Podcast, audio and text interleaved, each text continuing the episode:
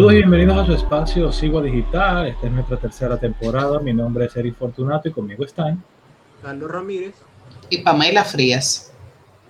Eh, no sé si ustedes se dieron cuenta de todos los detalles de la toma de posición del actual presidente Luis Abinader, de que si el Tesla, que de quién era el Tesla, que quién lo vendió, como un periodista ahí estaba diciendo insistentemente. Incluso después del TD pasó algo muy, muy interesante. Bueno, sí, ciertamente el presidente Luis Abinader había dicho que su gobierno era un gobierno de cambio y entre esos cambios que tuvimos fue que durante la toma de posesión, luego de este DEO, estrenamos a nuestro primer canino. Eh, no sé si recuerdan, pero en ese momento se ve muy solemnemente todo el mundo de pie cruza a Firulais, que para hacerlo más irónico todavía, era blanco, corriendo a todo lo que da frente a las nuevas autoridades. ¡Corre, Firulais! Firulais 01. Ya lo sabes, plaquito oficial y todo.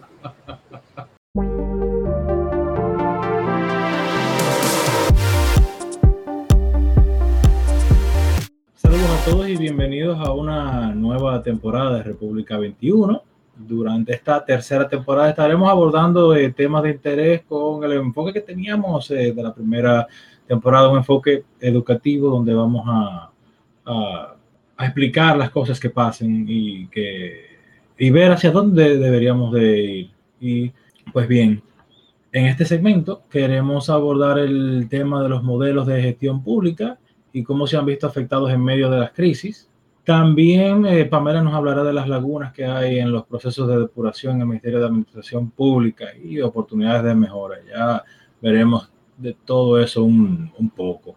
Señores, respecto a la administración pública, es bueno decir de antemano que existen varios modelos que se han eh, derivado de uno de dos enfoques. Hay un primer enfoque que es uno de causa-efecto y es como que analizar la problemática pública con un método científico donde los problemas públicos se les busca alguna solución técnica, donde tú planteas objetivos y tú lo quieres eh, cumplir, eh, como si dichos problemas sociales tuvieran una causa que tiene una solución específica o que cuyo análisis eh, puede hacerse buscando dicha causa como que estuviera determinada previamente. Existe otro enfoque cuasi causal, donde los problemas se dicen que en lugar de estar determinados por causas, son constituidos por el involucramiento de actores humanos y las elecciones que toman. De esto, ¿qué, qué comentario les merece? Bueno, eh, ciertamente entiendo que los problemas que puede enfrentar cualquier sociedad eh, van más allá muchas veces de causas específicas. Y está, como tú bien mencionas, el otro enfoque, que es eh, el factor humano y las elecciones que toman. Hay situaciones en las cuales tú puedes decir que un problema determinado tiene un origen específico, pero hay que ver también eh, esa causa a que se, o sea, se debe quizá a una mala elección que haya ocurrido, que haya tomado una persona o bien es un asunto que puede ser subsanado. Dependiendo de eso, entonces quizá pudiéramos encontrar una posible respuesta a esa problemática. Yo creo que los dos enfoques parten de unas premisas distintas. Realmente uno, lo, uno trata ya los problemas públicos como una cosa, entonces trata de aplicar el método científico, aunque eso presupone que el problema es simple y que parte quizá de algo material. El segundo enfoque presupone que los problemas son básicamente por dinámica que está ya involucrado el ser humano. Y ya por ahí le trata de buscar cómo involucrar los actores y ver las elecciones que toman.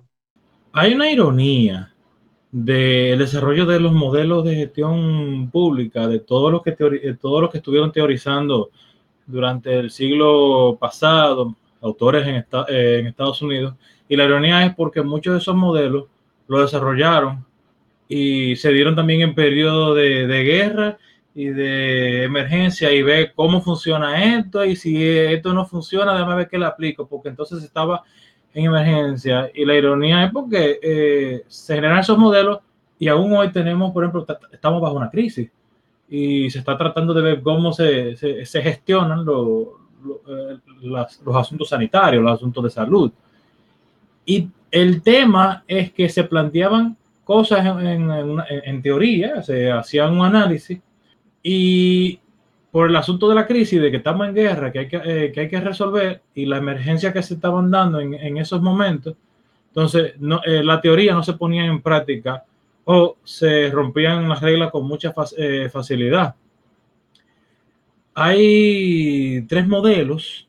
El modelo clásico era considerar la administración pública como un negocio.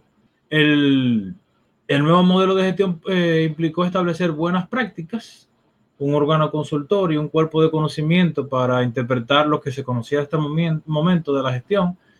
Y el modelo postmoderno, donde se establecen redes de políticas y estrategias intentando descentralizar un poco o darle más eh, participación a instancias que en los modelos anteriores eh, no se tomaban en cuenta. ¿Qué, qué les parece? Yo creo que la, la visión como, como, un negocio, yo creo que es, errada realmente porque la, evidentemente el Estado y, la, los negocios tienen una visión y un enfoque totalmente distinto. Incluso la gestión es distinta. O sea, un negocio privado es, bueno, de un, de un dueño hasta que el dueño se muera o lo herede o lo venda. Pero el Estado, eh, hay unos administradores que no, necesariamente son eh, directamente beneficiados por las actividades que hacen o realmente no son dueños de eso que administran. Y no solamente eso, sino que también eh, en un negocio se supone que se genera un lucro para alguien en particular o para un grupo de personas en particular.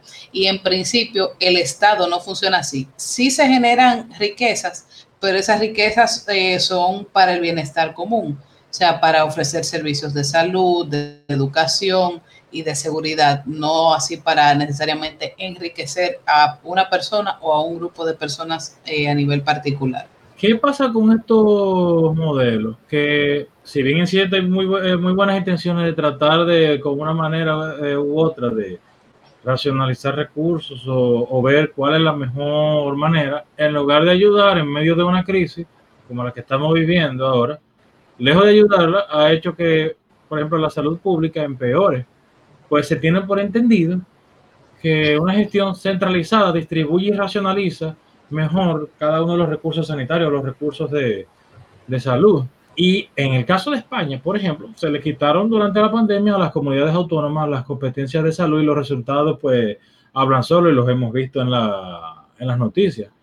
En nuestro caso, sabemos que, por ejemplo, a nivel de salud, toda la compra de insumos médicos y medicamentos para hospitales se tiene que tramitar por Promesecal y se reciben órdenes de directores regionales de salud pública y así por el estilo. Hay una serie de eh, eh, diferentes eh, órganos o hay una serie de, pasos eh, burocráticos o de estructuras burocráticas para supuestamente eficientizar más o ayudar a la toma de decisiones en el ámbito de la salud. Y es la carrera de nunca acabar de la burocracia.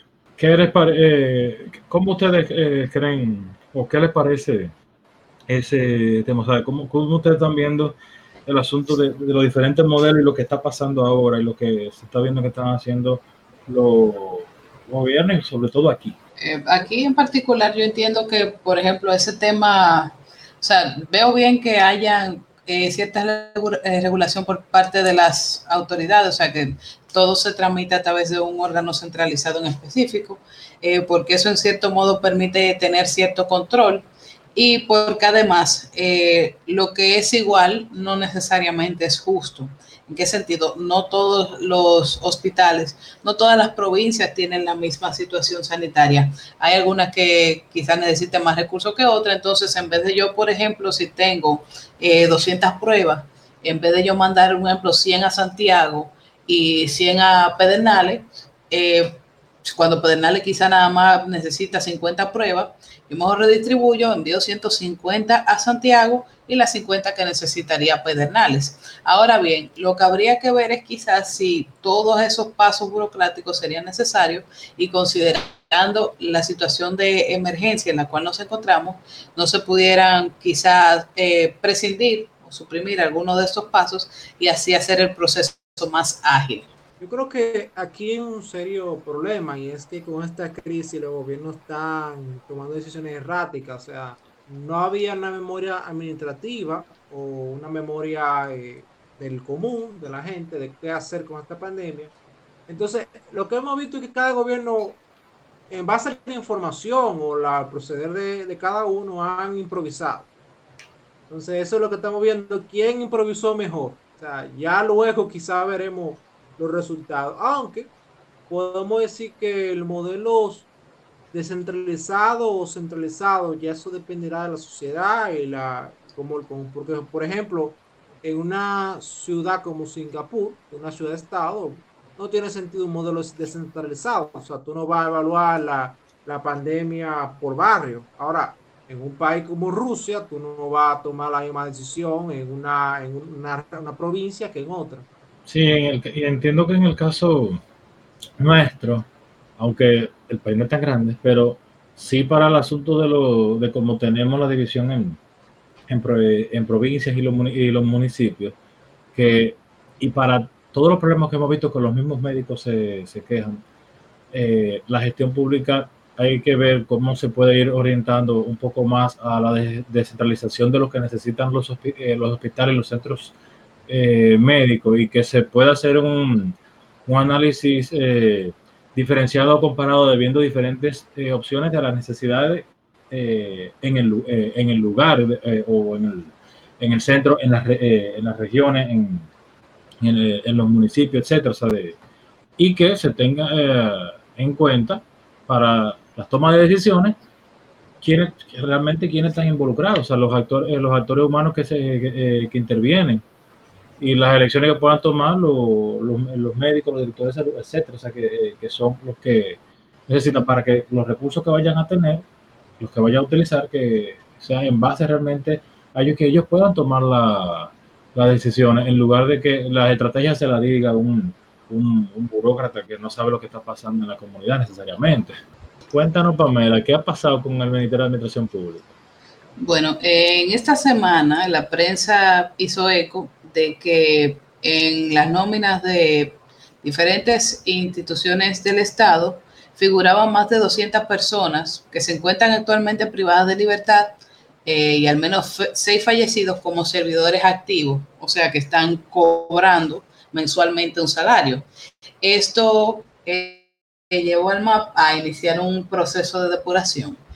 También se detectó otra irregularidad y es que hay aproximadamente 6.400 personas que figuran en dos nóminas, lo cual no tiene ninguna explicación considerando el procedimiento que se supone agota la Contraloría, para aprobar la inclusión de un empleado público en cualquiera de sus modalidades dentro de una nómina. O sea, independientemente de que tú seas de libre contratación, de carrera o contratado, cuando te, te, envían tu expediente hacia la Contraloría, eso inmediatamente rebota. O sea que ciertamente no me explico cómo ocurre esa duplicidad.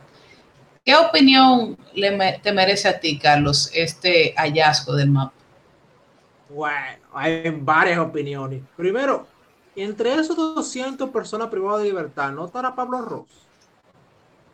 Porque sabemos que quizás tenía su botellita por algún lado y quizás por entre esas personas que estén privadas de libertad. Otra cosa es que me parece súper interesante que seis gente fallecida esté todavía activo en la nómina de las instituciones estatales. En algunos casos a veces se pasa a una pensión a la, a la viuda, pero la pensión a la viuda queda registrada como una pensión a la viuda. No como que la persona está vivo, activo y cobrando. Eso me parece, me, parece demencial, o sea, nos indica el manejo tan a la brigandina o el manejo desinteresado que tenía la anterior administración, específicamente el Ministerio de la Administración Pública. Y las 6.400 personas que figuran en dos nóminas eh, son súper interesantes, son gente muy eficiente porque no sé cómo el día le da para yo trabajar en dos lugares al mismo tiempo. Yo realmente los felicito. y a ti, Eric, ¿qué opinión te merece este caso? a mí me llama la atención y hasta me causa gracia porque yo pensaba que los muertos nada más aparecían para eh, palabra del voto, no sabía que también aparecían para nómina. No, ellos cobran también aparentemente. Ahora, dándole quizá el beneficio de la duda aquí eh, a esas instituciones, no sabemos ciertamente si esos seis fallecidos que figuran son personas que quizá fallecieron recientemente a raíz del COVID. Porque, por ejemplo, cuando con el fallecimiento de este señor, de Víctor Víctor, quien estaba como asesor cultural del Poder Ejecutivo en la pasada gestión, pues a lo, creo que al mes o a los pocos días, a las pocas semanas, entonces eh, se emite la de su decreto. O sea, vamos a darle ese beneficio de la duda. Ahora, si son personas que tienen más de un año fallecido, hay problemas. También me llama la atención el tema de los eh, privados de libertad. Estas personas eh, ingresaron a, a, estas nóminas antes de haber sido eh, condenados o los ingresaron después. Y en, en, ambos casos se configuran faltas muy graves que veremos más adelante. lo cierto es que hay que tomar en cuenta que la ley de función pública establece que la, eh, la sanción por sentencia penal eh, es una de las causas de habilitación de un servidor público. O sea que si a mí me llega un expediente a la Contraloría o al Ministerio de Administración Pública de una persona y yo veo que es una persona que ha sido condenada con privación de libertad, automáticamente eso lo inhabilita. Y si es una persona que se encuentra ofreciendo servicios y ocurre esa situación, pues automáticamente debe de, ser excluido. Por lo tanto, esta anomalía supone una inobservancia y una falta de control por parte de diversos actores, no solamente de quien estaría cobrando en nombre del recurso, porque es evidente que no es el precio que está cobrando, ¿dónde? Eh, sino también de los que se supone deben de supervisar a estos empleados y las oficinas de recursos humanos de esas instituciones que participan en los procesos de evaluación de personal. Eh, como estuvo mencionando, aquí se configuran una serie de faltas eh, configuradas en la ley, como el caso de dejar de evaluar y calificar el desempeño anual de subalternos dentro de los plazos oficialmente establecidos, porque si se supone que cada empleado de instituciones públicas, exceptuando casos muy puntuales como los asesores me parecen, son sometidos a un acuerdo de desempeño que debe de firmar el, eh, es empleado anualmente y eso se, supone que lleva, se lleva un registro, eh, involucra recursos humanos y que es remitido al Ministerio de Administración Pública. La otra falta que se configuraría es que hay un descuido reiterado del manejo de documentos y expedientes, ocasionando daños y perjuicios no solo a los ciudadanos, sino también al Estado. Estas faltas que mencioné son faltas de segundo eh, grado e implican una suspensión de 90 días sin, disfrute de sueldo por parte de aquellos eh, funcionarios o servidores públicos que incluyan, eh, que incurran en esta falta. También eh, vemos que se configuran dos faltas de tercer grado que implican la destitución de esos servidores públicos. La primera que se configura es respecto al recluso, porque se supone que si usted deja de asistir a su trabajo durante tres días laborables consecutivos sin la debida autorización y sin ninguna justificación, se entiende que usted abandonó el cargo y por ende queda sujeto a la destitución del cargo. Y la otra falta que se configura, que esto involucraría a quienes se supone supervisan a esas personas y a los al Departamento de Recursos Humanos es respecto al manejo fraudulento de fondos o bienes estatales para provecho propio o de otras personas. También esto implica eh, que se está encubriendo, eh, excusando o permitiendo actos que atentan gravemente contra los intereses del Estado, porque se le está pagando un dinero a una persona que no solamente que no está trabajando, sino que es un tercero que se está beneficiando de, de eso y esto configura un grave perjuicio material al patrimonio del Estado.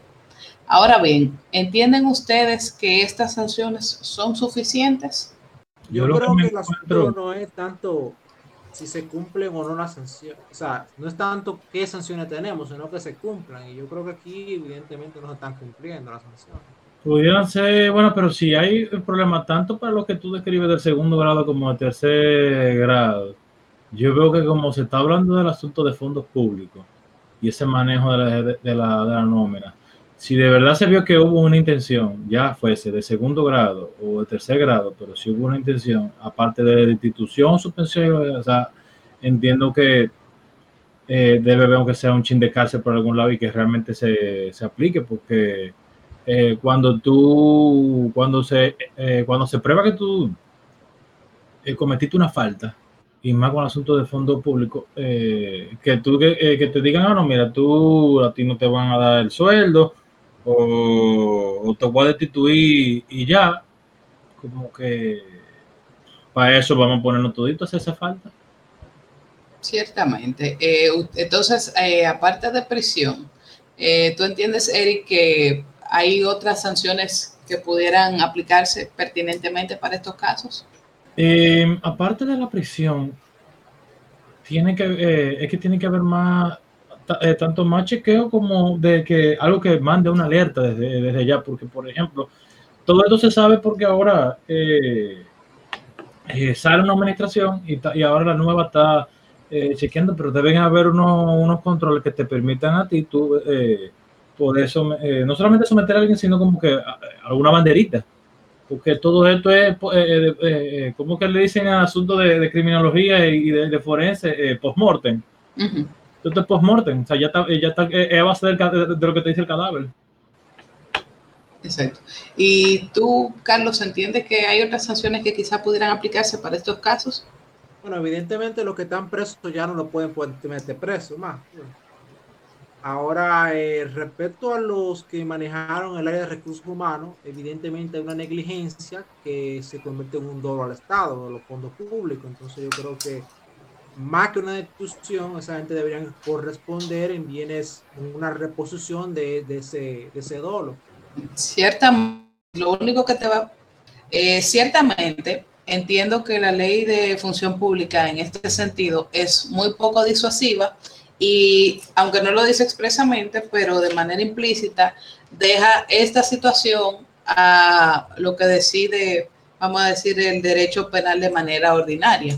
Y como bien dijo Eric, quizá para una persona que está incurriendo en este tipo de falta no lo encuentre tan grave, que dice, bueno, en el peor de los casos, lo más que puede pasar es que me destituyan del cargo, pero ya todo el daño está causado, todo ese dinero que se supone eran salarios que se estaban pagando a una persona por un servicio en una institución, puede ser que yo me lo haya embolsillado o hay un tercero que se benefició de eso y yo fui cómplice a través de mi silencio. Entonces, entiendo, para que esta medida pueda ser, o sea, para que esta situación pueda ser subsanada, eh, tenemos dos vertientes.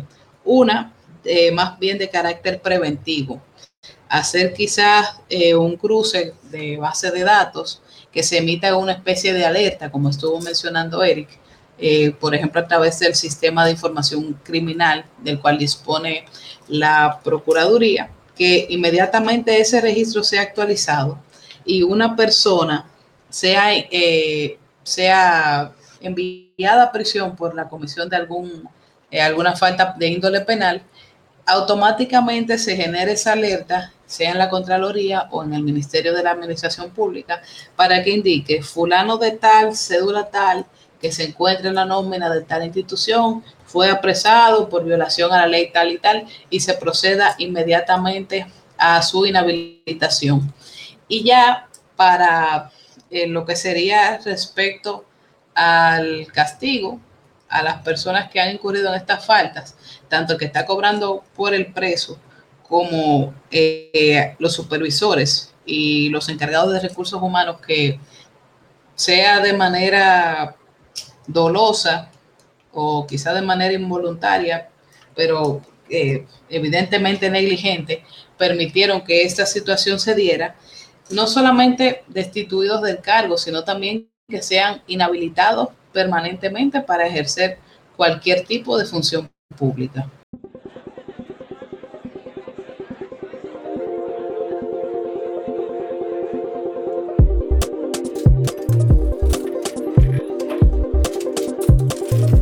Saludos a todos, bienvenidos a Bagatela, en donde cada dos semanas trataremos de traer un tema de interés económico y financiero nacional o internacional y tratarlo de forma llana y que todos entiendan el fondo y las implicaciones del mismo. La temporada anterior hablamos sobre los programas de gobierno, los hechos previos y posteriores a las elecciones, conjunto con los resultados que sacó cada diputado, senador y eso. Y el presidente, ¿cuántos votos sacó? Pamela, llegó el cambio, pero ¿sabe qué no cambió? ¿Qué fue lo que no cambió, Carlos? Héctor Valdés Albizu sigue como gobernador del Banco Central. Eric, ¿qué tú entiendes que significa esto? Por un lado, como yo había dicho en otro, eh, en otro círculo, eh, el, eh, el, ministro más importante de, de, todito fue, fue ese, y por un lado, eso le da como que cierto espaldarazo a la política monetaria del gobierno anterior y que pues lo que decían, como que de que se necesita como que un poquito de estabilidad, y vamos a resolver por uno por, un tiempito, pero o sea, el papá para matica el gobierno completo es el gobernador del Banco Central. Eso es por lo menos lo que lo, eh, lo que lo que decía, o sea, eso, es, eso es lo que me vende a mí el hecho de que fuera el único que el único eh, esa única posición tan importante que se que no hubiera un, un cambio de, de ministro, qué sé yo. O sea, que él es el verdadero papá, básicamente. El don. Bueno, concretamente, en lo que se refiere a la economía, el gobierno tiene dos áreas, a grosso modo, que son la política monetaria y la fiscal. Entonces, la monetaria es la que se encarga del Banco Central. Entonces, el gobierno del cambio eh, entendió que quizá la política monetaria eh, ahora mismo, por lo menos en el mediano plazo, no hay que cambiarlo, porque es una cosa que no estaba bien, o la validó, o la validó temporalmente. También podemos decir que en estos momentos de incertidumbre, parece que el presidente eligió, déjame cerrar cualquier paso de duda para que los actores económicos no se me, no se me preocupen. Eh, va, va, a seguir la estabilidad respecto a la moneda y todo eso como está. Y voy a dejar el que lo está manejando para que nadie tenga duda de que eso va a ser. Por lo menos, en lo que se refiere a política monetaria, se continuará con el mismo esquema por lo que resta de la pandemia o para el 2022, que sería el momento de confirmar o cambiar el gobernador según las, los procedimientos que indica la ley. Hasta ahora, tanto el Banco Central de nuestro país como el de Estados Unidos, el de Europa, Japón, entre otros bancos centrales, han respondido eh, a esta crisis del coronavirus bajando la tasa de interés artificialmente y expandiendo la masa monetaria. En cristiano, han puesto a circular dinero en la calle Eric, ¿a qué te, qué viene a la mente al escuchar poner dinero en la calle Bueno, eh, darle cuarto a la, gente, hacer lo mismo que ha estado haciendo China para decir que, que están eh, creciendo, pero sobre todo inflación. Básicamente, sí, eh, cuando uno escucha eso, se recuerda los dichos de, de Hipólito, eh, cuando la gente decía que el dinero circulaba a la calle. Sí, evidentemente circulaba a la calle porque duplicaron la masa monetaria. Es decir, el, dinero que había lo duplicaron. Obviamente había más dinero en la calle. Ahora todos sabemos qué pasó con eso. Ahora, Pamela, ¿qué tú opinas de esta medida de poner dinero a circular a la calle o concretamente imprimir más dinero para hablar más claro? Eh, bueno, específicamente eso de imprimir más dinero eh, quizá para el, ciudadano común, a corto plazo lo vea como algo positivo porque da una sensación de seguridad o de bienestar porque eh, está viendo más dinero circulando. Ahora bien, eso entiendo que es una medida muy delicada, sobre todo si se imprime sin ningún tipo de criterio y sin tener el debido respaldo para que esa moneda tenga el valor que se supone ha de tener. Sí, exactamente. O sea, existen varias reglas eh, respecto a cómo manejarse eso. Ahora, la política en general, o sea, y el ritmo que se está haciendo eh, es un poco fuerte. O sea, las implicaciones en torno a la deuda ya son muy bien conocidas por la mayoría de la, del público, los economistas, son pocos los que te dicen, ah, no, dale para allá la deuda, que eso no es nada, o sea, son muy pocos. Ahora, respecto a la inflación, todavía es muy disputado por economistas que afirman que ante tanta emisión en estos últimos meses, la inflación debería dispararse según la teoría de algunos economistas, dicen ellos. Y como no vemos eso, es evidente que la desconexión entre ambos hechos. Es una afirmación que hacen varios economistas en estos momentos de crisis, especialmente algunos en Argentina, pero eso ya otro tema para hablar. Ahora, de esto se desprende realmente de una visión un poco limitada de, de este fenómeno, el cual muchos miden su evolución mediante el IPC, el IPC es índice de precios al consumidor, que consiste en una canasta de bienes y servicios determinada por el gobierno donde se le da seguimiento a su variación en el tiempo. Es decir, el gobierno o el Banco Central dice, bueno, el dominicano promedio tiene que consumir de tal cosa o consume de tal cosa. Entonces vamos a vigilar cómo van variando los precios de eso y ese y la variación de eso es el, el, el índice de inflación. O sea, el IPC lo, lo en, la calle le dicen índice de inflación. Ahora, algunos bancos centrales tienen la regla de que este, esta variación sea la menor posible, porque la, realmente la, la, carta constitutiva del Banco Central indica que tienen que preservar el valor de la moneda. Por eso algunos tienen alguna política de, de fijación cambiaria o algunos tienen ya una meta de, de inflación anual de 2% y otros fijan la, mesa, la, la meta cada, cada año. Como el Banco Central que te dice, bueno, la, la meta de este año es un 3.5%, más o menos 1%. Entonces, dentro de eso, ellos tienen un margen de juego. Ahora, cuando hablamos del, del, del IPC, hay un problema. Y es que muchas veces se toma de forma arbitraria, dejándose de considerar unos bienes, incluyendo otros. Luego el problema que tenemos la definición de inflación como incremento general del nivel de precios. Esa definición es conflictiva. ¿Por qué conflictiva? Ya que si fuera así, no habría gran problema, ya que las relaciones entre los precios se mantendrían constantes, por lo cual no habría una pérdida de valor del poder de compra de los individuos, los cuales tendrán que ajustar su contabilidad para agregarle cada cierto tiempo más cero. O sea, Realmente, si, si la inflación fuera un incremento general de los precios, todo el mundo tendría mayores salarios, todo el mundo consumiría lo mismo, porque realmente lo que cambia son los números. Pero eh, es conflictivo, o sea, no, no es realmente lo que pasa con la inflación. Por eso es que debemos realmente, es necesario definir la inflación como el incremento relativo de los precios, ya que refleja la verdadera naturaleza del fenómeno. O sea, debemos definir la inflación como el incremento relativo de los precios. ¿Por qué esto es así?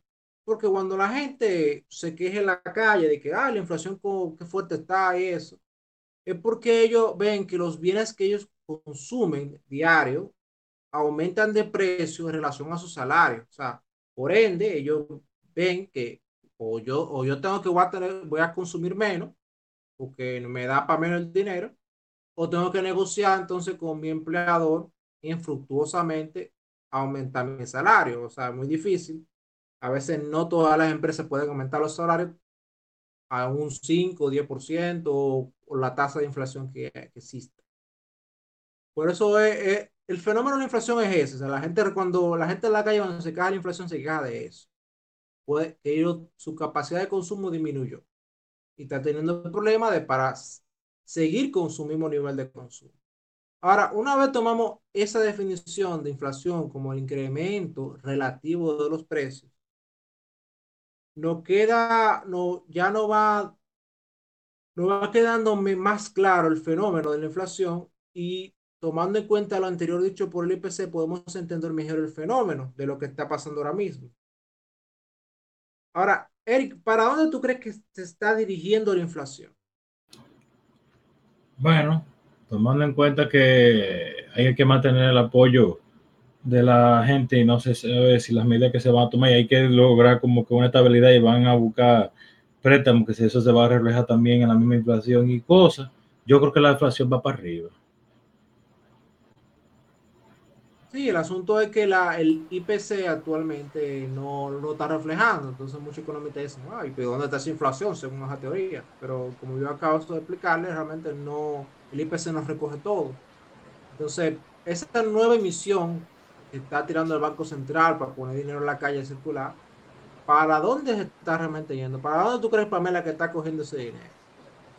Eso, en verdad, no, no, se, no se puede visualizar ahora mismo eh, de una manera certera hacia dónde se está dirigiendo ese dinero, pero asumiendo la situación en la cual nos encontramos, eh, entiendo que se va a enfocar más en fortalecer lo que son los sistemas de salud para poder dar respuesta a la crisis sanitaria que nos enfrentamos.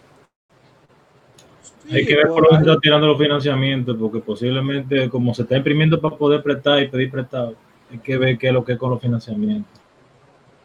Sí, eh, hay que ver, realmente hay una parte que ha ido al gasto del gobierno, pero hay otra parte que realmente no ha ido para allá. Y lo que está pasando con la inflación concretamente, tanto en República Dominicana como en otros países, es que el IPC, o sea, la emisión, no se está dirigiendo a los bienes y activos tomados en cuenta en el IPC. Por lo tanto, el incremento relativo en los precios de estos bienes afectados no se están tomando en cuenta. O sea, realmente lo que consume el dominicano, que son plátanos, eh, etcétera, huevos y eso, para allá no está yendo la nueva emisión. Por eso no vemos un incremento en sus precios concretamente. Ahora, Pamela, ¿tú crees que es un fenómeno nuevo la economía? Que no te, la, inflación no, se esté dirigiendo a esos bienes de consumo. No, no creo que sea un fenómeno nuevo. En otras eh, situaciones, eh, en otros escenarios anteriormente ha pasado, porque por ejemplo, me atrevería a decir que cuando estalló la crisis 2008-2009, sí nos vimos afectados, pero quizás no como se esperaba, eh, y eso no se visualizó del todo en, cuanto a una inflación de, precios en nuestra economía. Bueno, concretamente el fenómeno no es nuevo, o sea, esta falta de uniformidad no es nueva, ya fue descrita por el economista Richard Cantillon en el siglo XVIII.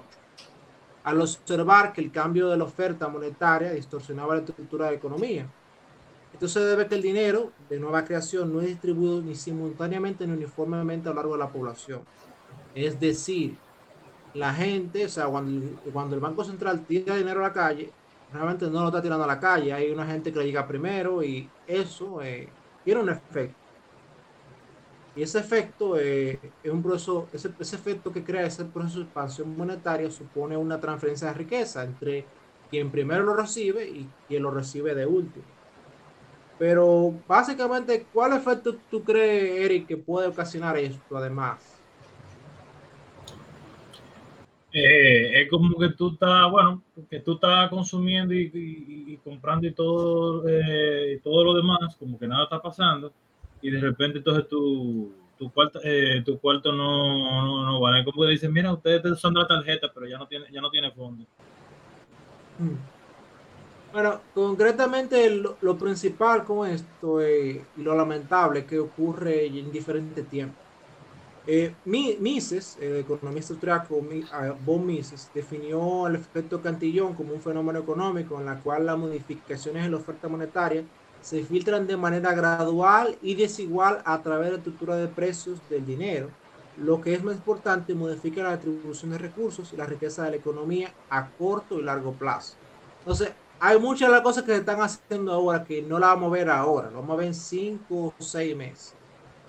Entonces, es una buena, un problema realmente la política, de ese tipo de política. Pero Pamela, ¿qué te parece de esa política? Eh, bueno, entiendo que las políticas no se deben en general de implementar de golpe y porrazo, pero me preocupa un poco el tema de la gradualidad y la desigualdad con la cual eh, se distribuye esta riqueza, porque esto pudiera quizás generar una falsa sensación de seguridad dentro de la población y que entonces eventualmente cuando se vea quizá los efectos más negativos no estén debidamente preparados para enfrentarlo. Sí, concretamente hay un efecto importante de la desigualdad. Eh, Mises, él detalla el proceso claramente y él dice, bueno, Primero, solo algunas personas inicialmente tendrán saldo de efectivo más alto, o sea, la gente que primero recibe el dinero. Y dada la utilidad marginal decreciente, ellos valorarán cada unidad monetaria por lo que tendrán dispuestos a pagar precios más altos por los bienes que prefieren. Es decir, la gente, primero que reciben dinero, ellos van a valorar ese dinero y van a consumir a precios mayores. Entonces, al, tener esa preferencia por precios mayores a los bienes que ellos prefieren, una valoración subjetiva más baja del dinero, luego esta es transmitida a lo largo de la, de la cadena de, de intercambio. Luego él detalla que los precios individuales del dinero aumentarán o disminuirán dependiendo de la ruta en la que se gaste el dinero adicional. Por lo tanto, dependiendo de las preferencias del consumidor patrón, este proceso impulsa gradualmente el equilibrio de la matriz de poder de compra, es decir, cómo se relaciona la gente en, lo que compra, en cuánto compra Luis, cuánto compra Pedro y la relación entre todas esas compras, eso, eso se altera. Ahora, eso no afecta a los precios de las materias primas en la misma fecha ni en la misma medida. Es decir, los precios no cambian de forma simultánea proporcionalmente al cambio de la relación del dinero. Es decir, el Banco Central puede ahora mismo tirar 100 mil pesos a la calle y eso no se va a ver directamente reflejado en el precio del plátano, porque en real quizá el, el, que use ese dinero primero no lo vaya a usar en plátano, se lo, lo usará en otra cosa, pero esa otra cosa va a afectar eh, la demanda de otra cosa. Y eso quizá lleva una cadena que sí afecta el plátano, pero en un tiempo diferente. Por eso es muy complicada esa política y es, es realmente problemática. Eh, Mises argumentó que el resultado de esto es que mientras el proceso sigue en curso, algunas personas disfrutarán del beneficio de los precios más altos de los bienes y servicios que venden, mientras que los precios de las cosas que compran aún no han aumentado en la misma medida. Es decir, van a haber algunos que van a verse beneficiados porque van a recibir ese dinero y van a poder comprar a los precios actuales. O sea, prácticamente van a engañar al otro. Entonces, no solamente eso, sino que va a un grupo que va a poder vender a mayores precios, pero ya luego de que se recomponga todo, va a haber el que primero recibió va a quedar con una, una tajada más, más, grande de lo que inicialmente había.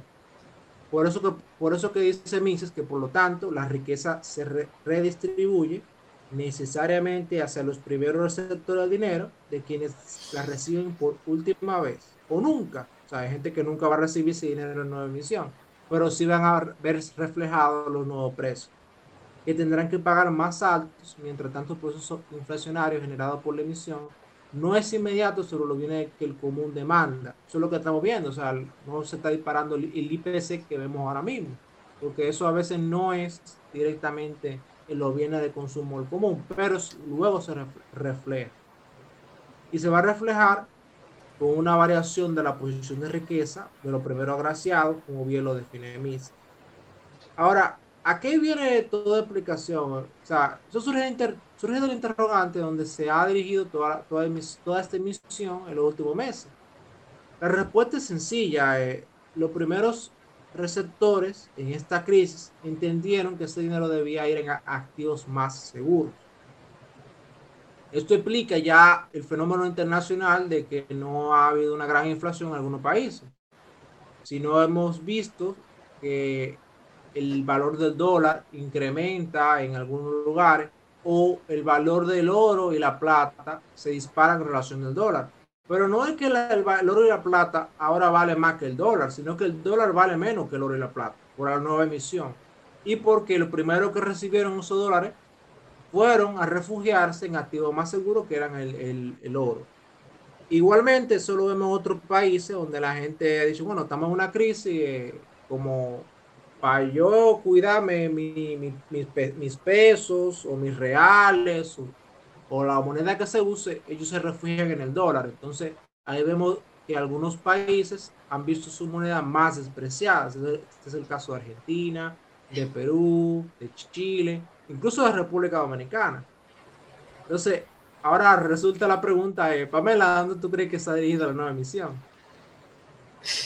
Bueno, eh, honestamente, desde el punto de vista quizá del, del, vamos a decir, el ciudadano común, entiendo que la, las demandas se van a crear quizás hacia bienes de consumo como eh, aparatos electrónicos, de tecnología, y servicios de telecomunicaciones más, más eficientes, o sea, un internet quizá más rápido, más estable, eh, por el tema de que tenemos muchas personas que pasaron a la fase a trabajar de, manera remota desde su hogar y también por el tema a nivel educativo, tanto primario como secundario.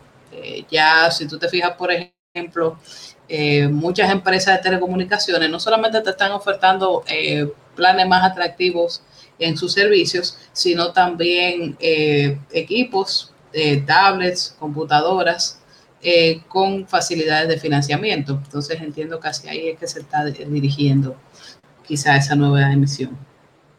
Y Eric, ¿tú crees que los emprendedores han beneficiado de esa nueva emisión del Banco Central? Yo creo que solamente aquellos que, que ya tenían un tiempo que tenían ciertas prerrogativas o, facilidades, ciertos, ciertos emprendedores que eran, que eran compañeritos o, que supieron saber dónde, dónde, dónde o sea, ponerse donde el capitán los viera. Bueno, en nivel general, algunos economistas dicen que parte de esta definición, o sea, a nivel internacional, se ha dirigido al mercado de valores, específicamente al grupo de las FAN, es Facebook, Amazon, Netflix, Google. Eh, de esas empresas, muy, si revisan bien los mercados de valores, se han disparado eh, sus valores varias veces realmente. O sea, es significativo cuando tú ves la gráfica. Hay otros que dicen que también se ha dirigido a, Tesla. Ahora, más concreto en República Dominicana, para responder la pregunta que le hizo Pamela, esta nueva emisión ha sido, lo que se ha beneficiado, que le ha llegado principal, es el sector financiero y los empresarios que cambiaron deuda vieja por deuda, nueva, más barata. O sea, gran parte del dinero nuevo ha ido básicamente a los mismos bancos para pagar la deuda vieja y contraer deuda nueva a los nuevos actores. Por eso podemos ver que los beneficios de los bancos en estos últimos meses se han disparado realmente. En una, en una situación de crisis es muy significativo lo que se han disparado comparativamente al desempeño que han tenido los demás sectores de la economía, como el comercio y el turismo, que está desplomado. Ahora, ¿qué te parece, Eric, eso de cambiar deuda vieja por nueva? Bueno, si a nivel de finanzas personales tú pagas deuda con otra deuda, es decir, pagar por ejemplo la tarjeta de crédito con la misma tarjeta de crédito, es, más, es, es mala opción. Creo que a nivel de finanzas macroeconómicas, tú como que cambiar de una deuda por otra, como que no suena muy bien que digamos. Pamela, ¿qué te parece realmente esta, política? Que, hay que decirlo también, estas medidas están siendo acompañadas por el lado fiscal, ya que las está dando facilidades vía la DGI. Recientemente ya se le, se le exoneró la primer pago de los impuestos sobre los activos a las pequeñas y medianas empresas. Y también están dando varias facilidades respecto al pago del ITEVIS. Entonces, realmente también hay otra medida que podríamos sí analizar, que sí están ayudando, pero concretamente se ha ido mucho a, a, refinanciamiento. Esa nueva emisión ha ido a refinanciamiento y por eso vemos más abultados los bancos. Eh, yo entiendo, tal como dijo Eric, eso de tú cambiar una deuda por otra, o sea, al fin y al cabo tú vas a seguir encharcado, pero me imagino que a la gente le genera eh, cierta sensación de seguridad, porque dice, bueno, estoy saliendo de un lío, aunque me estoy metiendo en otro para salir de ese lío. Y entiendo también que quizá eh, eso también se generó en parte porque muchas personas dirán, bueno, yo tengo estos recursos aquí, tengo, por ejemplo, un préstamo personal con el banco, que con un ahorro de emergencia que tengo, con un dinerito que me, entró de la liquidación, eh, yo puedo saldar ese préstamo y así me evito esa carga financiera para más adelante, como no sé lo que va a ocurrir con la crisis, si se me presenta una situación que requiera un préstamo aún más alto quizás del que actualmente tengo, pero tengo esa, ventana abierta y mientras tanto me quité ese peso de encima. Entiendo que quizá también por eso es que se ha producido ese fenómeno. También podemos ver que una buena parte de los dólares han, pasado, o sea, una buena parte de, ese dinero ha pasado a, dólares. Si ven los últimos reportes, a, la, la, cartera que estaba en dólares era como un 24% y era un 31%. O sea, que realmente a, una buena parte ha ido a dólares y no lo culpo realmente. porque hay mucha gente que te recuerda lo que pasó con Hipólito, entonces se está curando en salud. Al final, eh, queda claro que esta emisión va a cambiar la riqueza relativa entre los primeros recipientes y los últimos. Es decir, se va a aumentar la desigualdad entre el que recibe los nuevos billetes y quien lo llega de último. Este fenómeno podría explicar el fuerte aumento de ciertas fortunas en, los en estos momentos de crisis en Estados Unidos y en Europa. Y también aquí, porque realmente con ese incremento que ha tenido en la rentabilidad de los bancos, por la medida, eh, realmente tener un banco muy rentable ahora mismo. Ya estos patrimonios eh, también se van a ver muy beneficiados porque también eso dispara las acciones y, como una buena parte de, su patrimonio en, acciones, va, su fortuna en general va a aumentar. Entonces su poder sobre lo demás, sobre la sociedad va a aumentar significativamente. Por lo cual, estos estímulos que, que buscan bajo supuestos teóricos, que no nos toca hablar hoy realmente, están evidenciando, o sea, sí podemos ver que van a profundizar, profundizar la desigualdad de la renta en la población, con el agravante que con el tiempo las rentas más bajas verán de crecer su capacidad de consumo, porque ese dinero ahora quizás no ha pasado a bienes de consumo, pero va a llegar a bienes de consumo y va, va a reflejarse en unos precios más altos. Entonces la gente va, va a taquillar con eso. Y va a ver esta gente que se han enriquecido en la crisis. Y realmente eso va, va a alimentar, va a ser caldo de cultivo para muchas cosas que realmente no quisiéramos, o sea, como discursos realmente de populista, digamos, o sea, que vayan en detrimento de una sociedad libre.